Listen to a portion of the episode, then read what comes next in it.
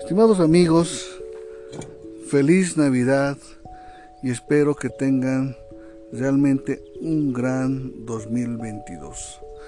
Quiero regalarles esta pequeña reflexión que hace mucho tiempo a mí me ayudó de gran manera.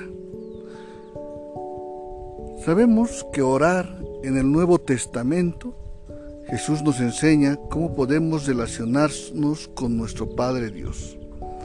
Esta experiencia de la oración la han tenido miles de personas a lo largo de los siglos, pero en ocasiones no sabemos cómo dirigirnos a Dios o no tenemos certeza de que nos atienda.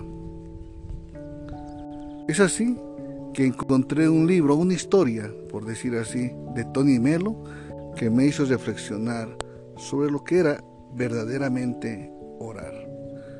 He aquí la historia. Hubo un hombre que inventó el arte de producir fuego. Tomó sus herramientas y fue a una tribu que residía en un lugar del norte en que hacía mucho frío, un frío cortante. Les enseñó a los de la tribu a producir fuego. Ellos se interesaron muchísimo. Les enseñó que el fuego era útil para varias cosas, para cocinar, para calentarse.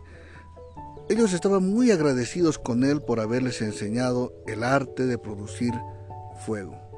Pero antes de que pudiera, pudieran expresar su gratitud, el hombre desapareció. A él no le interesaba el reconocimiento o la gratitud de la tribu, le interesaba el bienestar de esta. Y así se dedicaba a enseñar y mostrar cómo hacer fuego y beneficiarse de este. Hasta que un buen día ya ninguna tribu la volvió a ver.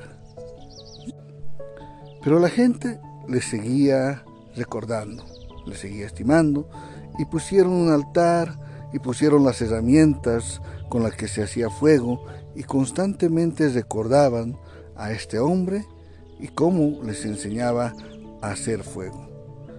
Durante siglos siguieron la veneración y la adoración, pero ya no había fuego.